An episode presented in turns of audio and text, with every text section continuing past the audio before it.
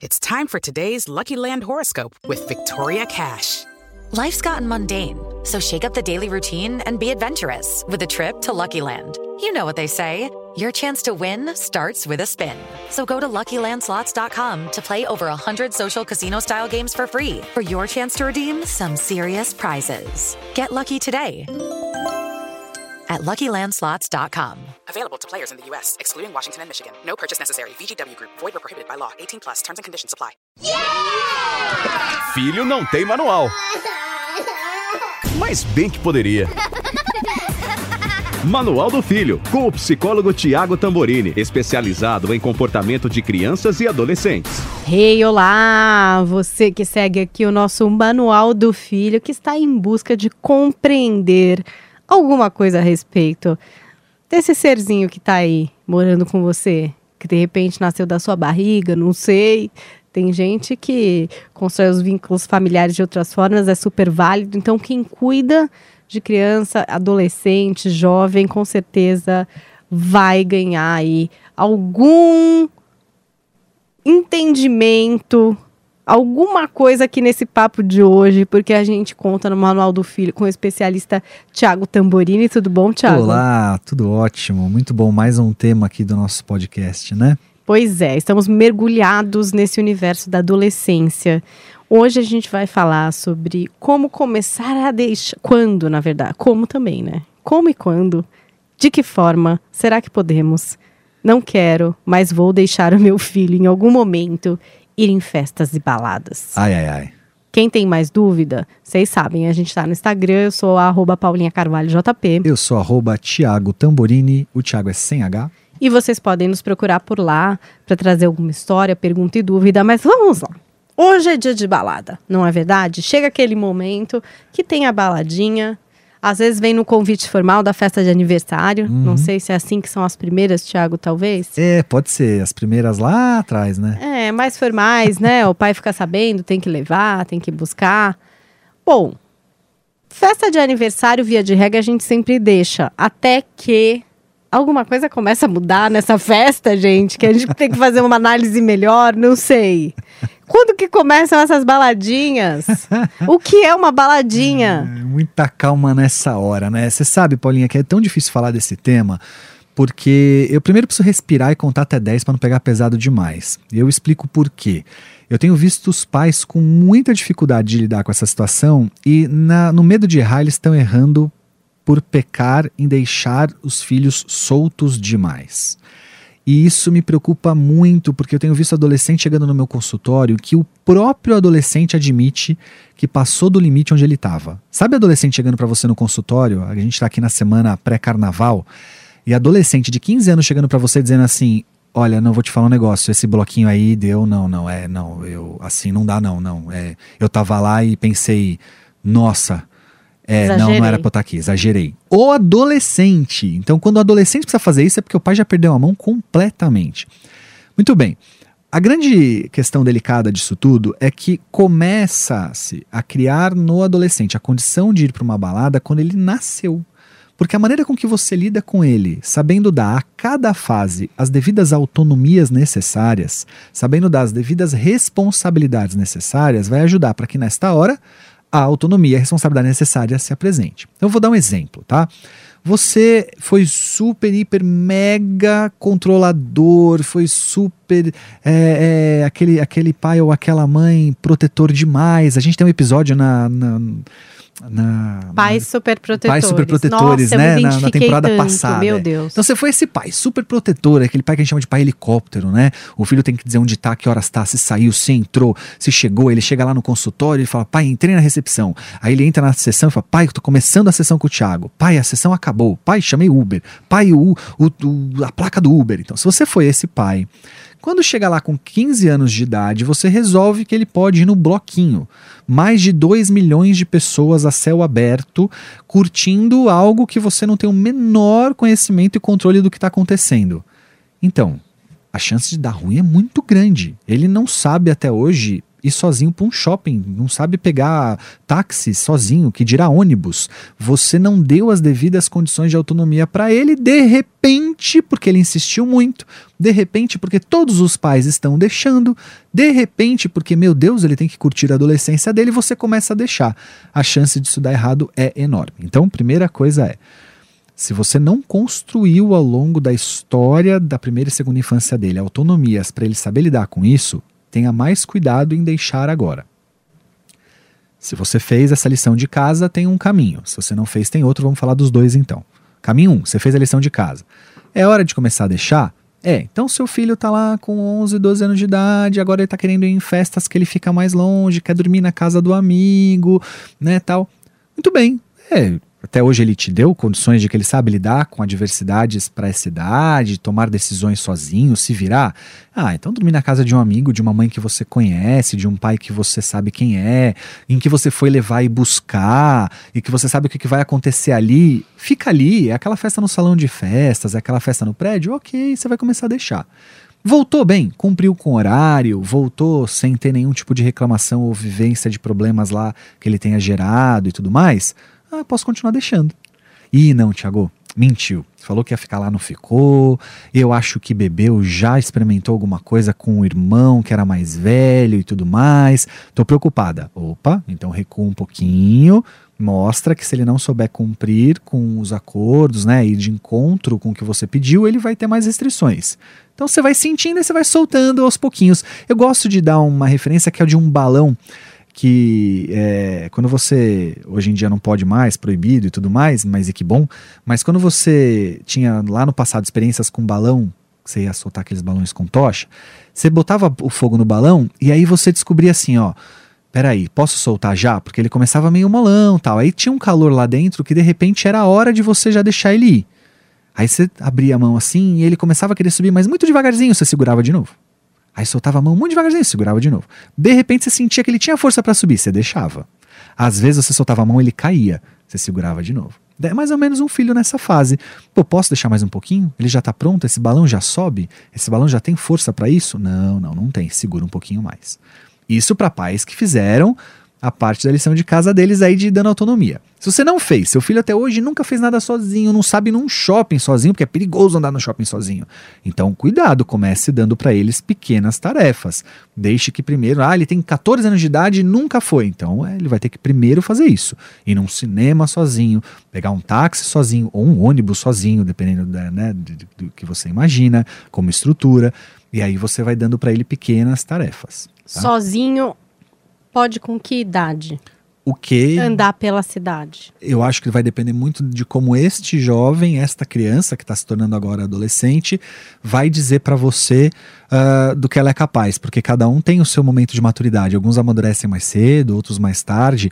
Então eu diria para você assim: olha, 14, 15 anos de idade, via de regra, já pode aprender a andar de ônibus. Já sabe o que é ir e vir, já sabe se virar e pedir ajuda, se se perder, sabe? Sabe tá? Ah, mas Thiago, e a violência? A violência dentro do seu carro é tão quão ou maior. Não é uma questão de violência. Aliás, é ensiná-lo a lidar com a violência quando você diz para ele: olha, fica ligado aí quando você estiver andando no metrô, não fica lá com aquele celularzão à mostra, né? Ó, talvez não seja o lugar para você ir andar na rua à noite de é, relógio no pulso e assim por diante. Você vai ensinar ele a lidar com uma cidade que é violenta e não protegê-lo disso tudo, não impedi impedindo ele de aprender. Aí você deixa ele no bloquinho né? Ou seja, você fez tudo isso, ele não pode fazer, ele não pode pegar ônibus, ele não pode pegar metrô, ele não nem, nem táxi ou Uber ele pode fazer sozinho. Você está sempre controlando. E aí você deixa ele num bloquinho com 2 milhões de pessoas no meio da rua. É, não, é meio estranho isso, né? Ou seja, você, você, qual, pesos e medidas muito diferentes. Devagarzinho. Pesos e medidas muito diferentes.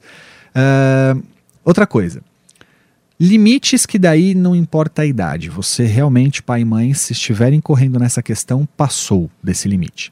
RG falsificado, então é a geração do RG falsificado, Sério? isso é seríssimo, Ainda Paulinha. Isso? Ainda cada vez mais. Uh, existe situações em que nós encontramos reportagens de quadrilhas ligadas a comandos do PCC que são responsáveis por esse RG. Então você imagina que seu filho está fazendo um RG falsificado com, às vezes, é, alto escalão de quadrilhas e de, de bandos importantes da nossa convivência da nossa cidade. é, você tá dando um recado para esse filho de que nem os 18 ele precisa esperar. Ele pode antecipar tudo, ele não precisa esperar nada, ele não precisa. Nada é não, porque nem, o, nem a idade mais ele precisa esperar.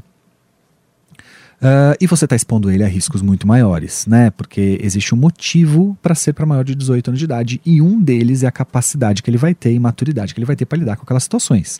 Né? Um, um jovem de 15, 16 anos de idade muitas vezes não sabe lidar com a madrugada, com o álcool envolvido nessa madrugada, com outras drogas envolvidas ali, com o sexo envolvido ali, tá? Então, passou do limite, papai e mamãe, se seu filho tem RG falsificado, você sabe e dá aval para isso.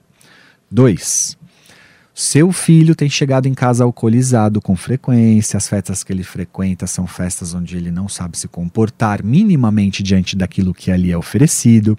Ou você está oferecendo festas na sua casa em que o álcool é liberado.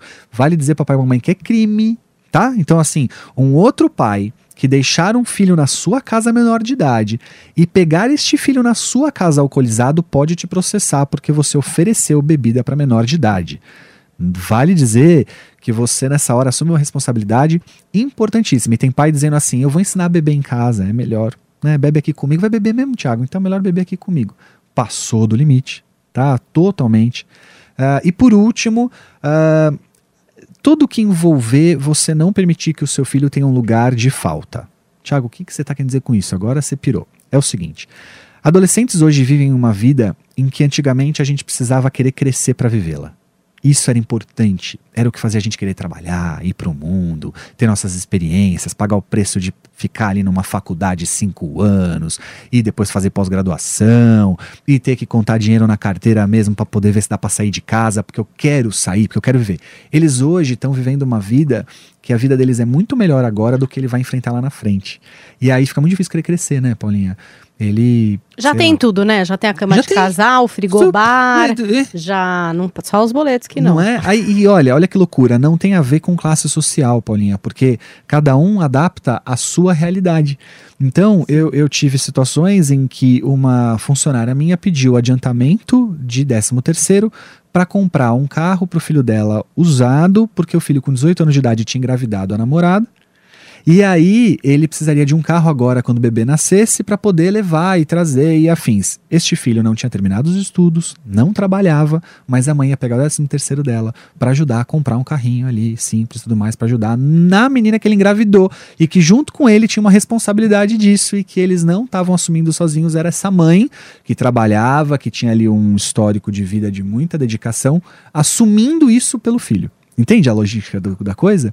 Então, é, tanto este filho quanto aqueles que nestas últimas férias passaram 15 adolescentes sem supervisão de adulto lá em Trancoso, Réveillon, todos eles estão antecipando coisas que antes a gente queria conquistar. A gente queria chegar lá. E aí os pais vão tomar muito cuidado com isso, porque aí antecipa-se tudo. A balada, a festa, a viagem, ou na namorada, ou a namorada no quarto do lado, você antecipa tudo. Tá, uma vez que tá, tem um eventinho, não sei o quê. Aí você começa com aquela inquisição. Ah, essa seria eu. Bom, quem vai nessa festa? O que tem nessa festa?